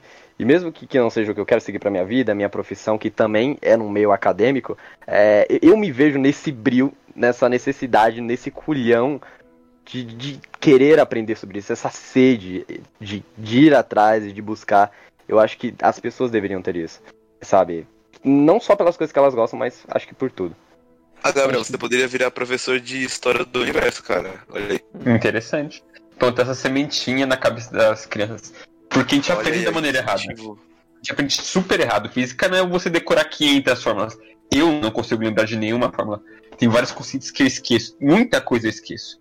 É sério, eu esqueço que eu tô cozinhando. A, a, minha namorada cansa de brigar comigo quando eu vou cozinhar porque eu encho a comida de sal, porque esqueci que coloquei sal. Eu esqueço muita coisa. Eu tenho déficit de atenção. É difícil para mim fazer esse tipo de coisa. Assim. Mas é por isso que eu faço questão de aprender, não decorar as coisas. Se eu entender por que, sei lá, a bola tá indo pra esquerda e quais as forças estão influenciando e todas essas coisas, e a partir disso eu, sei lá, fazer uma forma algébrica e começar a usar essa fórmula para finalizar um exercício, eu acho isso muito legal. Você vai na raiz de um problema, usa todos os seus conhecimentos em cima daquilo para conseguir ir refinando aquele pensamento e resolver o problema. Mas essa coisa de decorar a fórmula, você bater o olho e falar, não, aqui eu vou usar a fórmula tal. Eu acho isso muito errado. Eu acho isso absurdamente errado. Poupa trabalho, poupa trabalho. Mas não é o correto. Se você não entendeu o que aquela fórmula quer dizer, o que aquela fórmula tá fazendo, você não deveria usar ela. Cara, concordo plenamente, porque, querendo ou não, as fórmulas elas são totalmente interligadas a. Tipo assim, eu gostava muito da física porque, por exemplo, você tinha que entender o conceito e depois tinha que entender o cálculo. Mas se você entendesse o conceito, o cálculo era completamente mais fácil de você compreender. E eu lembro que durante as minhas provas, o professor falava a mesma coisa que você, cara, eu sou professor, eu tenho doutorado em física e eu não lembro todos os cálculos, eu lembro a maioria das fórmulas. Exato, tipo, exato. As pessoas, ninguém é máquina, cara, ninguém vai lembrar sim. de tudo, entendeu? Aí o que ele fazia era, tipo, ele chegava na lousa e colocava, ó, vou fazer o seguinte, é, para quem estudar vai saber também derivar as fórmulas, eu vou colocar as fórmulas gerais aqui na lousa, quem estudou sabe do que eu tô falando, sabe o conteúdo, então pelo menos com as fórmulas gerais você vai saber se virar. Cara, dava para se virar completamente, porque, tipo, você entendendo os conceitos da física em geral, o cálculo ele, acho, ele fica totalmente mais compreensível. Porque querendo ou não, é, como o Caio tinha explicado sobre. É, como que é o nome desse cálculo? Perdão, Caio, a fórmula? Do EMC? MC ao quadrado, não é? E igual a MC ao quadrado é a energia que é igual a massa vezes a velocidade da luz ao quadrado. Quando você entende todo o conceito por trás disso, a fórmula é totalmente compreensível pra você. Tipo, é, às vezes ela, fica- ela chega a ficar na sua cabeça porque você fala, ah, não, mas se o conceito é isso, isso e isso, logo a fórmula, pra eu descobrir tal questão, eu preciso saber da fórmula. Tipo, sei lá, você quer descobrir alguma coisa em matemática, sei lá, você usa a básica regra de três. O que, aquilo que você não sabe, você procura, saca? Então, a gente precisa ter essa base, ter conhecimentos, adquirir vários conhecimentos e aprender como aplicar e como reconhecer problemas e como ir refinando pensamentos a partir disso. Assim que a gente deveria aprender, pensando. Só que o que eu vejo na maior parte das escolas, como as pessoas tentaram me passar, foi decorando e decorando e decorando e simplesmente fazendo sistematicamente alguns problemas que você baixa na cara e vê, ah não, tem essa variável, essa variável, essa variável, então eu vou usar essa fórmula. E eu, eu nossa, isso é um pecado pra mim. Eu te Isso juro, eu funciona, prefiro não cara, aprender não do que aprender dessa maneira. Não, não funciona. É, é uma metodologia ridícula da, da, de- desse meio pedagógico hoje em dia, que é aquela questão de você querer socar a, o Um de decoreba. Sim, O mas é porque no geral, o decoreba. essa questão. É porque, mano, se você vai pensar, a escola, ela não tá te, teoricamente te preparando pra você aprender sobre coisas que você vai utilizar pra vida. Ela tá te preparando pra você fazer um vestibu- um vestibular e a partir daí você se vira o que você quiser. O ensino Sabe, básico tipo- pra dizer que a sociedade tá, tá, tá ensinando, entendeu? É, tipo, tá te ensinando, mas, cara, eu levo muitos métodos de ensino de outros países em que são com- muito mais práticos. Por exemplo, dos Estados Unidos, é, você tem outras matérias, tipo, outros idiomas, você opta pelo aquilo que você se interessa. E, por exemplo, ah, você, tá, você Gabriel, é mais torna muito mais produtivo. Exato. Sim, por física, e você, mas você também quer se tornar, tipo, você correlaciona matérias com alguma profissão muito que você acha legal. E é isso que vai, essa é a sua grade curricular na escola, é isso. Você não precisa acontece- estudar um monte de coisa o de eu- básica se você quer virar professor de história, por exemplo. Eu sei que isso aqui, isso aqui por tá, importante, né? Eu sei que isso aqui tá tipo um, um tanto longe do assunto, mas só pra gente finalizar essa situação, e aqui eu também deixo uma crítica como futuro educador. é, eu, eu vejo muito, na, pelo menos assim, na nossa sociedade, que os jovens eles são extremamente desinteressados em sua maioria. Aqui eu deixo também um- uma crítica nesse podcast, não era nem o objetivo, mas já que o assunto entrou, uma crítica a todo o sistema educacional, ao MEC e tudo, por conta que essa questão do decoreba, de você chutar durante nove anos de ensino fundamental, durante mais três ou quatro anos agora, que parece que foi aprovado para ensino médio, é, as mesmas matérias, todos os anos, toda a mesma coisa, as 20 matérias que o aluno tem que socar, e você não dá oportunidade dele ter, é, é, como eu posso dizer, autossuficiência para conseguir descobrir aquilo que ele quer, para descobrir aquilo que ele tem culhão e, e capacidade, para aquilo que se encaixa com ele. Porque de verdade, você chega no aluno no ensino médio, soca as mesmas mil matérias, destrincha ciências em física, biologia e, e- e- química para chegar e dizer que tem mais. O aluno ele vai sair do ensino médio cansado. Você acha que esse aluno vai querer entrar numa faculdade? Nem fudendo. Esse, esse aluno ele passou a vida toda cansado de, de uma escola, passou a vida toda cansado de um ensino básico. Esse aluno não vai querer nada, por isso que a maioria dos jovens brasileiros sai do ensino médio. E- e- a maioria, pelo menos hoje em dia eu percebo que isso está mudando. É, a maioria vai trabalhar para outras empresas terceirizadas, vai passar o resto da vida sem o ensino superior e vai ser para sempre, me desculpe o peso da palavra, mais escravo de, de outros empresários. Ele não vai conseguir ter, ter autossufici- autossuficiência financeira e intelectual.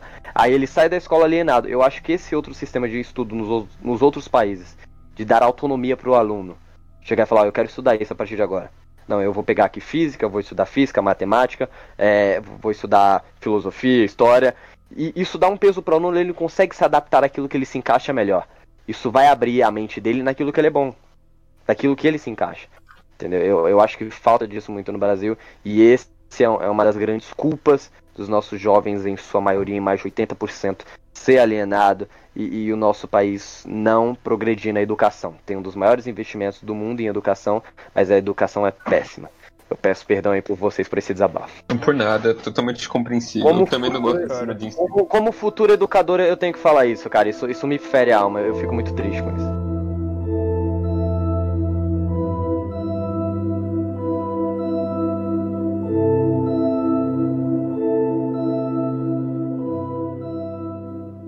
Alguém quer falar da relatividade? A gente fugiu um pouco do assunto. A gente não Nossa, fugiu que- pouco, fugiu muito. Caralho, a gente fugiu Fugiu muito. bastante do tópico. O Newton, ele dá primeiramente aquela visão de espaço totalmente parado, sabe? Ele não se movimenta, ele é como se fosse um. Ele ele até deu um exemplo, um palco em que os seus corpos celestes eles estão ali no palco, eles se movimentam, mas o palco ele é totalmente parado, ele é fixo, ele não se mexe. Einstein, quando ele vem com a teoria da relatividade, ele reformula isso de uma maneira sensacional. Porque as pessoas elas têm essa visão de que ah, a teoria não, não é para ser levada a sério, mas teoria científica ela é muito importante, ela tem que ser levada muito a sério. Então, é, quando se fala da, da teoria da relatividade, não é porque ela é mentira. É, a teoria da relatividade ela tem uma importância muito grande para muitos avanços.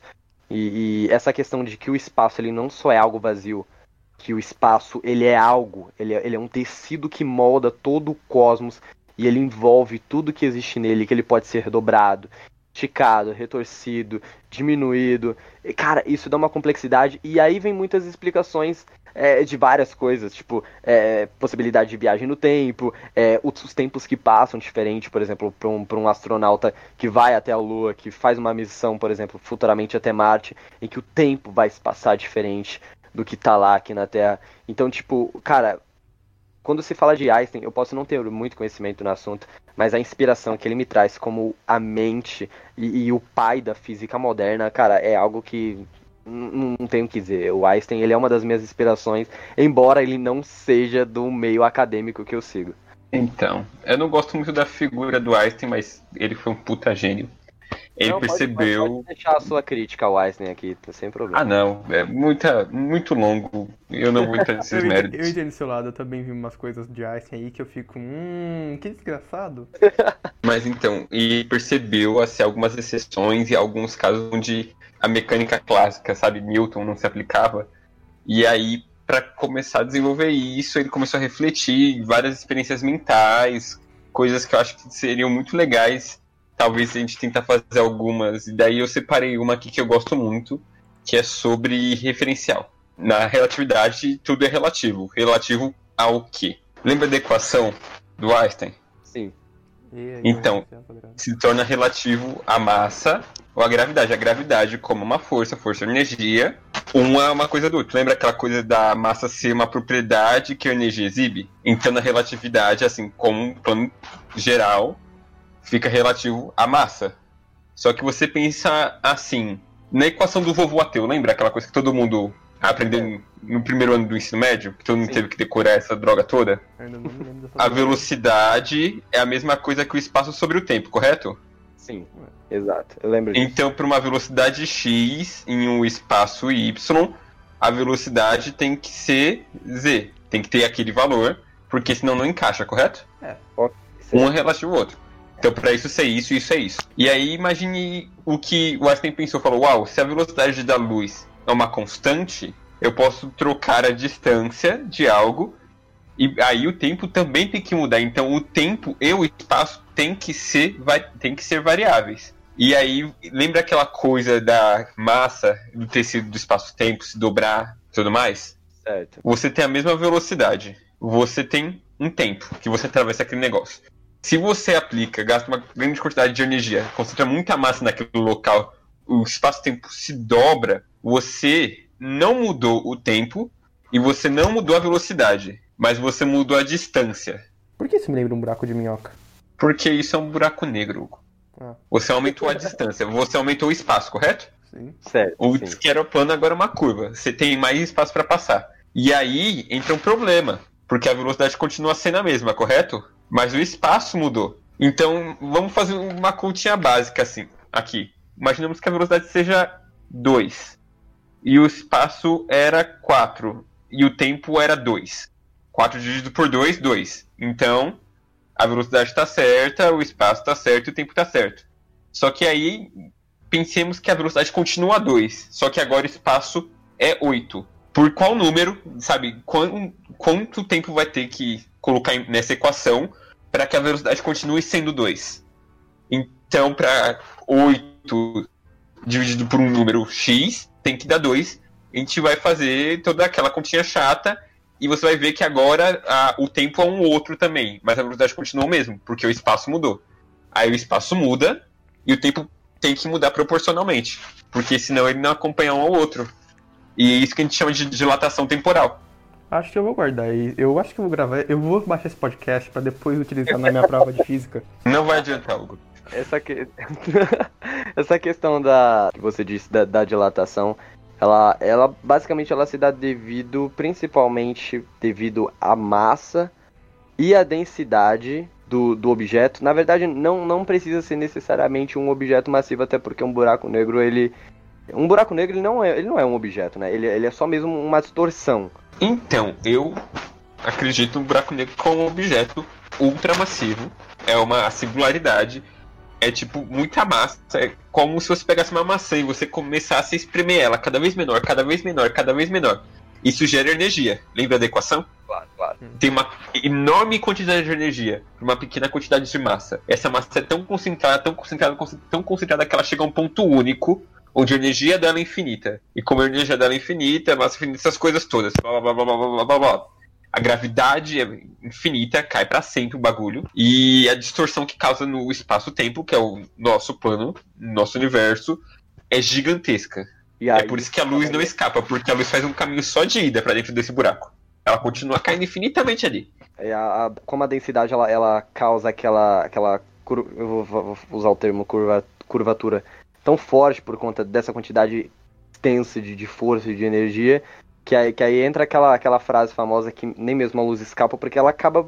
Não que ela acaba sendo sugada. Na, na verdade, ela acaba sendo sugada.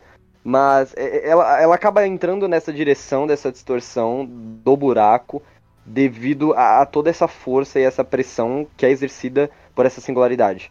Eu acho que eu falei certo. Eu acho. Então, é tipo isso. É como se você estivesse fazendo um caminho e tem um buraco no caminho. Daí ela fez, ela segue esse caminho e continua indo infinitamente nessa bagaça. É, ela, ela sempre vai ter a direção reta, a curvatura que vai acabar fazendo a, a, os desvios para onde ela foi. Quanto maior for o desvio, que aí entraria o buraco negro em, em toda a, a sua curvatura, né, no espaço-tempo, acabaria torcendo e fazendo com que a luz não conseguisse seguir o seu caminho normalmente, acabaria sugando ela, hein, sugando entre parênteses, assim.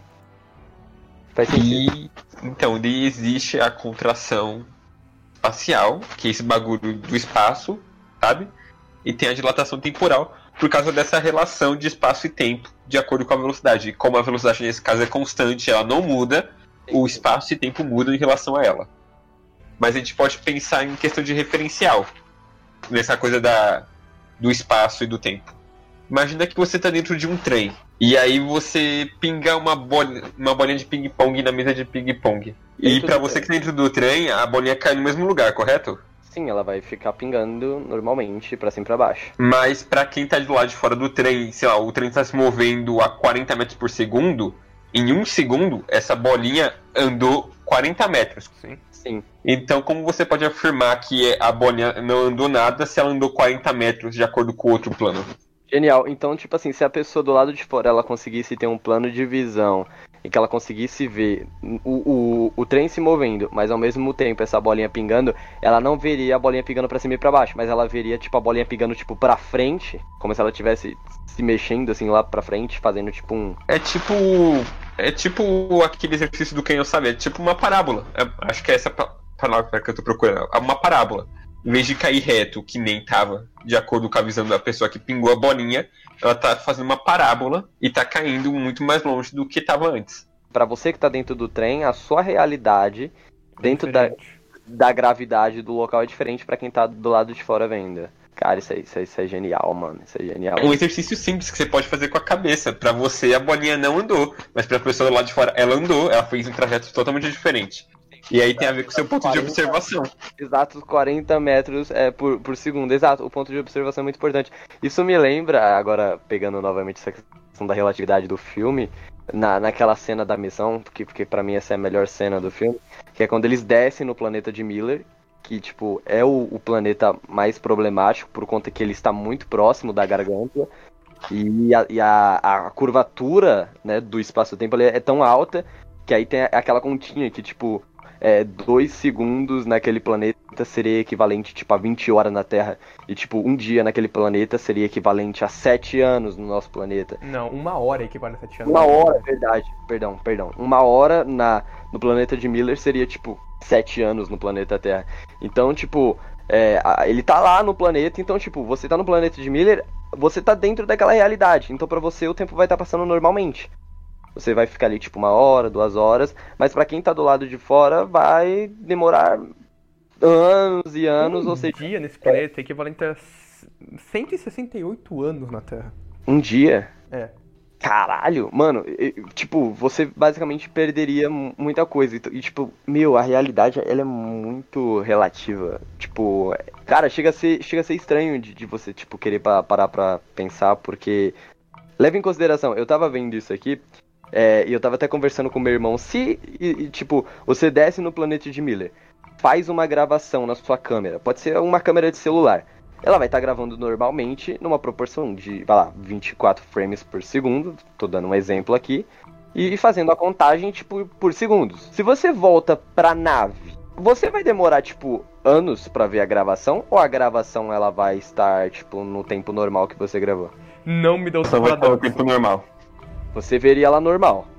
Uhum. Ela foi gravada junto com você no planeta. No Beleza. tempo daquele planeta. Agora, agora entra uma outra pergunta. Isso foi uma gravação. Agora, se o, o piloto tivesse, tipo, ou qualquer outra pessoa na. Terra tivesse vendo uma transmissão, aí ele demoraria, tipo, vai lá, anos e vendo os caras se movendo extremamente lentos. Seria tipo isso? Então, aí vai depender de como o meio que ele- a imagem tá chegando nele transita, mas já se tiver toda essa coisa da cobertura espaço-temporal e da dilatação temporal, vai acontecer desse jeito. Então, basicamente, tipo, vamos supor, aquela questão da, da onda que aconteceu, tipo, no filme em questão. Perdão, perdão, perdão. Gafe meu. Vai acontecer desse jeito se acontecer em tempo real. Quando a transmissão chegar, como a transmissão inteira, vai estar no tempo normal. Só que essa transmissão vai demorar muito tempo para chegar. Supondo que ela fosse instantânea, teria essa distorção de tempo, porque o tempo lá tá passando mais devagar do que. Entendi. Aqui. Uma, Pera, uma transmissão mas no planeta. ao, ao vivo, você tá dizendo. Mano, em uma transmissão, eu agora parei pra pensar, já que o tempo lá passa, é, tipo, um dia lá é equivalente a 168 anos na Terra, então quer dizer que o tempo lá se passa mais rápido. Ou seja, a gravação demoraria, tipo, pra voltar, tá ligado? Então, não, de certa forma, pra quem tá fora do planeta, a gravação é, é- parece ser demorado, mas por conta dessa dilatação, o tempo ele passa mais devagar, ele passa mais devagar para quem está fora, mas lá o tempo ele de certa forma ele passa mais rápido. Ele ele passa mais rápido por conta desse peso gravitacional, né, dessa curvatura no espaço-tempo. Então, é, é, é porque tipo, meu, ai, minha cabeça tá explodindo.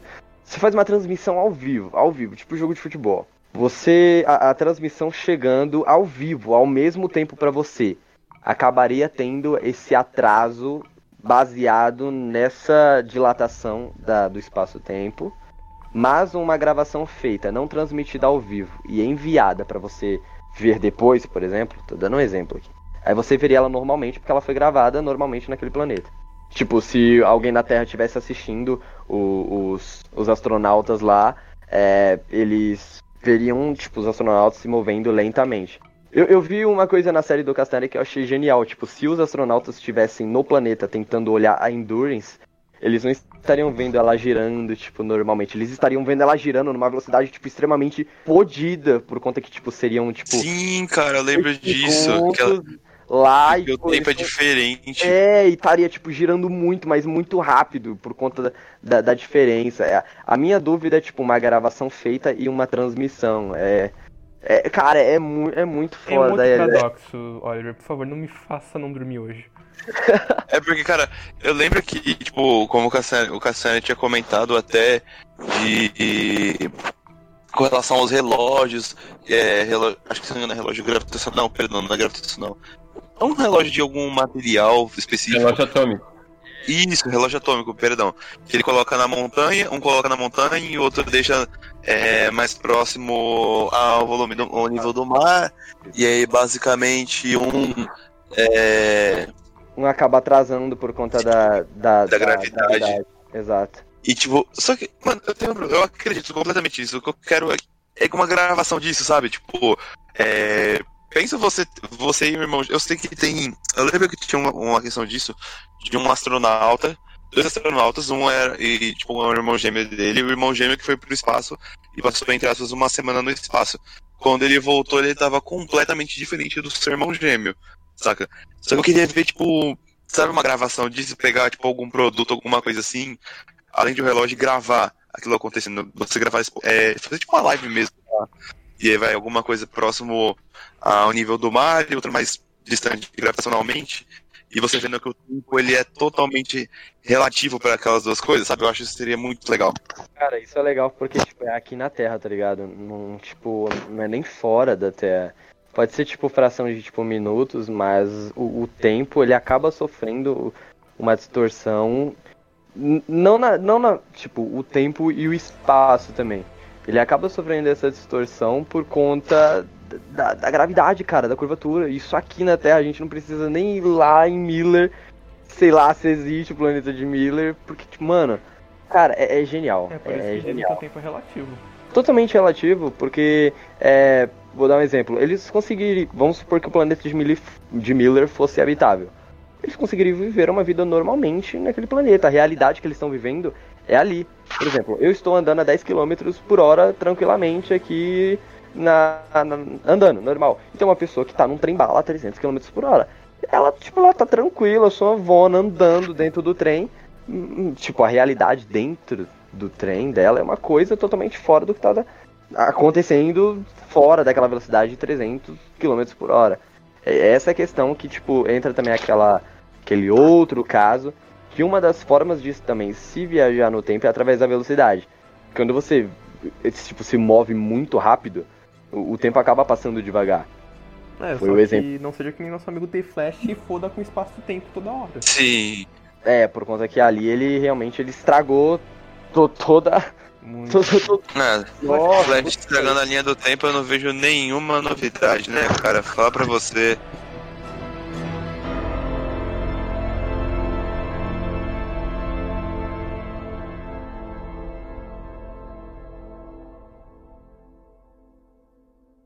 Viagem no tempo, com certeza, é completamente possível. Porque eu sigo também essa coisa de tipo. Nada é impossível, só é extremamente difícil. Viagem no tempo é algo que com certeza poderia, com muita coisa, tem todas as questões paradoxas, mas para mim é totalmente possível, na minha opinião. É, a, a, viagem no tempo, tipo assim, foi, foi que nem eu comentei no início do podcast. As pessoas diziam há um tempo, né, se eu falar viagem do tempo, tipo, pra minha mãe, há 30 anos atrás, é, era coisa de filme, tá ligado? Tipo, ah, de volta para o futuro. Hoje em dia a gente sabe que é possível e que é real. Não dessa forma de você entrar numa máquina do tempo e ir pra frente, para ir para trás. Até porque voltar no tempo não dá. Tipo, o tempo ele, ele anda, ele só anda para frente. Voltar no tempo, de certa forma, é, chega a ser impossível. Mas, assim, ainda, né? Ainda fisicamente é impossível. Mas viajar no tempo é, é possível, né? Daquelas duas formas. Ou com um campo gravitacional, é, uma curvatura muito forte no espaço-tempo ou você, de certa forma, viajando muito rápido, muito rápido mesmo. Por exemplo, se você viajasse na velocidade da luz, o tempo praticamente para você ele pararia, né? O, te o, tempo ele não ia rolar. Então, isso é uma das coisas legais da viagem no tempo. E eu só, só tô esperando mesmo é, os jogos é, se tornarem realidade, porque, sabe, porra, eu quero muito ver isso, tipo, acontecendo é, em algum experimento ou em alguma coisa. Eu acho que eu não vou estar vivo para isso, embora as evoluções tecnológicas são muito mais recentes. Mas eu acho que eu não vou estar vivo para ver nenhum tipo de salto ou possibilidade de velocidade no tempo. Eu acho isso muito. Cara, você comentou uma questão que eu, eu ouço diversas pessoas que, tipo, são. que gostam de toda essa questão de ficção e tudo mais, ou de, do espaço no geral. E assim, a gente tem o privilégio de viver numa época de se eu posso dizer até o início, pelo menos, da exploração espacial, pelo menos um, a gente está começando a pensar em engatinhar nisso, sabe? Nem engatinhou direito. Mas é. é evolução. Sim, a gente tipo, tá começando a chegar nessa evolução. Tipo, ao mesmo momento que é muito feliz estar tá fazendo parte disso, é meio triste porque eu não. Provavelmente eu não vou estar tá vivo até lá para explorar o espaço e colonizar outro planeta ou fazer a, entrar tipo, fazer parte da colônia do Elon Musk em Marte, sabe? Então, tipo assim, eu espero. Mano, inclusive, eu queria comentar sobre isso rapidinho. Que eu tenho uma leve expectativa de que isso. O seu nome já tá em Marte? Ah, interessante. Quer Ah, colonizar? Cê- Não, não, não é assim. Eu acho que não é. Não, é vai como- ser assim, mas é uma, boa, é uma boa fanfic, vai. Mano, Vai, é, se for assim, se a coisa continuar nesse ritmo, eu tenho quase certeza que vai ser assim. Ah, seu nome tá em morte? O meu tá lá em Saturno. é, tipo, ele vai começar a brigar. Ah, Saturno, meu tá em Netuno, rapaz. E se você colocou seu nome, ele vai, tipo, sei lá, manda um e-mail, porque, ah, mano, agora eu tô recebendo um monte de e-mail da NASA do nada. Não sei se vocês separaram isso, mas, tipo, a NASA tá começando a mandar vários e-mails. Aí, tipo, imagina, você aparece literalmente al- algum convite de, tipo, tem algum preparo pra você ir pra coloni- colonizar outro planeta, sabe? Porque, Pra querendo ou não, eles precisam ir de funcionários pras coisas. Cara, pra, Gustavo, pra você ir pra uma base espacial são anos e anos e anos e anos de treinamento, mano. Sim, eu, a- cara, eu, acho que- sei. eu Deixa eu que fanficar essa aqui. questão- não, eu acho que essa questão de, tipo, pegar pessoas normais pra colonizar um outro planeta, eu acho que, tipo assim, isso. Vai levar é milhões que- de anos. De verdade, mano, não é nem questão de milhões de anos. Pra colonizar Marte, eles não vão levar pessoas comuns, eles vão levar cientistas, eles vão levar pessoas altamente treinadas. Quem tá aqui na Terra vai continuar vivendo a sua vida medíocre nessa Terra, pobre pra caralho, que nem a gente, não vai mudar porra nenhuma, mano. Como eu queria que o seu universo do seu livro fosse real, meu amigo. Como Meu Deus, como eu É, queria. Mas de verdade, pro futuro, Eu- é, embora, embora eu tenha certeza que eu não vou estar viver na época onde a gente teria, tipo, apartamentos no, nos anéis de Saturno. Tá jogando muito Dash, né, rapaz? Sério que tem isso no Destiny, cara? É que eu não quero jogar. Tem, tem, tem, tem um lugarzinho no. Dash que, que é a, o encoraçado, fica lá posado. Mas de verdade, essa questão que vocês estão falando, tipo, do futuro, de colonizar. Em primeiro lugar, o, o, o Musk, ele. Desculpa, desculpa, aqui entra o um, meu hate. Ele quer ficar rico, porra, pelo amor de Deus, mano. E. E outra coisa, é, eu espero muito, eu, a- eu acho que eu não estarei vivo, mas eu não vejo a hora de nós conseguirmos desvendar, tipo, tudo sobre relatividade, tudo sobre buraco negro, tudo sobre viagem no tempo, relatividade, é, conseguirmos descobrir locais onde é, a, a curvatura do espaço-tempo é extrema. Eu acho que, tipo, isso é uma das coisas que eu tenho muita curiosidade. Isso é uma das coisas que Interestelar coloca uma chama dentro de mim. E é uma das coisas que me induz a, cara, do nada, eu, um historiador, uma pessoa que quer se formar em história, filosofia, letras, querer da física, sabe? Não, não se encaixa. E, tipo, como é um dos assuntos mais pautados do nosso tempo, essa evolução tecnológica, essa- questão da gente querer olhar para o espaço, ver o espaço com outros olhos, algo que tá, tipo, um pouco mais próximo de nós hoje, o que era em 1960, quando o homem chegou na Lua. Isso induz muito. Eu acho que isso deve ser um combustível para as futuras gerações terem esse mesmo sentimento e esse desejo por, por ir atrás desse conhecimento mais exótico sobre o universo e toda essa questão da relatividade e tudo isso aí. Cara, sinceramente, eu. Sabe aquelas cápsulas criogênicas? Eu gostaria que já tivesse inventado. Porque eu dormiria muito nela e de. Me acorda quando inventar a viagem do tempo, por favor. Cara, é possível, é possível. Eu vou dizer pra você, se você cria uma cápsula que ela simplesmente é, cria um. um- eu, eu não sei se isso é possível, gente, mas eu, eu fico imaginando aqui na minha mente. Vamos supor que essa máquina fizesse você dormir, obviamente, com uma, uma anomalia gravitacional muito alta. Tipo, um- uma curvatura muito forte no, no espaço-tempo, mas dentro de uma câmara. Automaticamente o tempo pra você passaria muito mais rápido e muito devagar pra quem tá do lado de fora. Então você está dormindo, tá numa câmara criogênica, você conseguiria, tipo, Futurama, acordar, tipo, mil anos depois. É. Eu já parei pra pensar nisso, é, tipo, é uma teoria que eu vi num canal, eu falei, cara, muito possível, muito da hora. Mas, infelizmente, ainda só teoria, velho. Meu, sobre o filme, concluindo, eu, eu, eu só tenho a dizer que eu sou muito apaixonado por Senhor dos Anéis, mas depois de Senhor dos Anéis, Interestelar é o meu filme favorito, não, não tem como. Interestelar é um filme muito bom, com um enredo muito bom. Eu fico triste por ele não ter ganhado um mais de um prêmio, porque, sem sombra de dúvidas, ele é uma. Ganhou vários awards, só não gan- é, ganhou vários awards, o problema é que não ganhou muitos Oscars, né? É. Mas eu queria que fosse Oscar, porque o Oscar é o peso. É, esse que é o peso total, ele só recebeu por efeito gráfico. Ah, é porque Aliás, a a academia do Oscar é muito velha, né, cara? Se a academia do Oscar hoje for composta, né, mudar um pouco por pessoas mais é, mais jovens, né, principalmente as grandes empresas que fazem é, séries de televisão e tudo mais, eu tenho quase certeza que os próximos filmes, as próximas séries vão vir com essa temática um tanto mais futurista e, e é isso que eu espero, entendeu? Eu acho que esse é o, é o momento da gente falar sobre isso, disso ser o foco da mídia. E Interestelar ele deu esse peso em 2014. E não é à toa que mesmo com o lançamento de vários outros filmes, como Perdido em Marte, Interestelar, Interestelar ele ainda é o peso de um filme que fala sobre relatividade. E isso é extremamente importante. Uma coisa que eu também tenho que dizer sobre o filme é que eu recomendo assistirem mais de uma vez, até mais de cinco vezes, principalmente pra entender tudo. E aliás, é um dos filmes que eu não enjoo, mesmo depois de assistir mais de uma vez, que nem Gente Grande. Já chegou, tipo assim, de eu assistir esse filme, tipo, no mesmo dia mais de uma vez, entendeu? É, não cansa. Cara, a, a, a trama do filme é bom. A trilha sonora do Nossa. filme é. Só que a Cara. trilha sonora é muito estourada. Eu tava lá assistindo assim de boas do nada vinha a trilha sonora. É, mano, "Caralho". Exatamente. É, é uma- um conselho pessoal, quando você estiver assistindo esse filme, esteja com o controle da, na TV Isso, na sua mão. Porque do nada a trilha sonora está extremamente alta e ela vai abaixar é muito. bastante. E você vai tomar. Ou você vai acordar tudo que tiver na sua casa, ou você vai fazer uma barulheira disparada, sabe? Mas que nem como o Gabriel e o, e o tinham comentado, o filme é incrível e, tipo, não cansa você ver ele mais de uma vez. Porque, por exemplo, eu, eu praticamente tenho medo de ver, um, rever o filme, porque nas próximas vezes eu já sei o que aconteceu e eu vou me cansando. Mas quando esses filmes, tipo, quebram a sua cabeça, fala, caraca, tava tudo ali. A cada vez que você vê, parece que você tá vendo o filme de uma maneira diferente. Sim, você Isso eu acho maravilhoso. Cara, como o Caio tinha falado, tipo, eu acho que essa é a melhor forma da gente finalizar. Galera, física realmente é maravilhoso. Não tem como você chegar e dizer que ah, é só cálculo, é só número.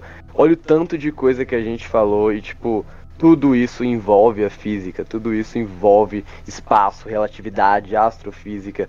Então, é, tipo, ninguém aqui é, tipo o cara mais foda, doutorado, a pessoa que mais entende aqui é o Caio, mas é, vale muito a pena ir atrás, vale muito a pena querer conhecer sobre isso.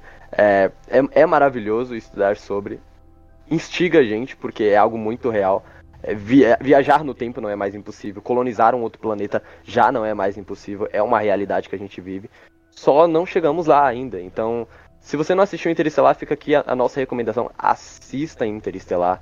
A gente realmente agradece a todos vocês por estarem ouvindo esse podcast até aqui, de verdade. Eu acho que esse vai ser o podcast mais longo de- dos outros que a gente já gravou. Alguma coisa Com dizer, Caio? Ah, eu queria agradecer muito a oportunidade e falar que foi muito legal. Eu tô morrendo de sono, disse que eu vou ficar mais calado nessa última parte. Eu agradeço os teus convites sim, obrigado. Que isso, cara. A gente que agradece porque é importante a gente buscar, tipo, uma pessoa que compreende do assunto, porque teve muita explicação aqui que com certeza a gente não conseguiria dar, mesmo com tudo que a gente pesquisou. Então a gente agradece muito, de verdade. É, então é isso, galera. A gente agradece a vocês por estarem ouvindo mais um podcast do Tea Club.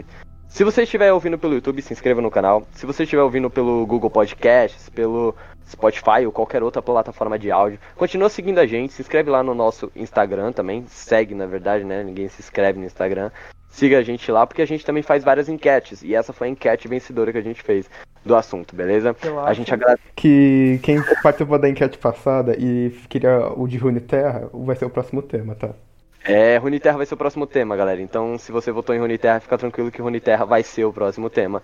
Muito obrigado por vocês ouvirem até aqui. Esse foi o Tea Club Society. Gabriel se pedindo de vocês nesse momento, galera. Tchau, meu povo. Falou, pessoal. Tenha uma boa noite e muito cuidado nessa galáxia. Boa noite, pessoal.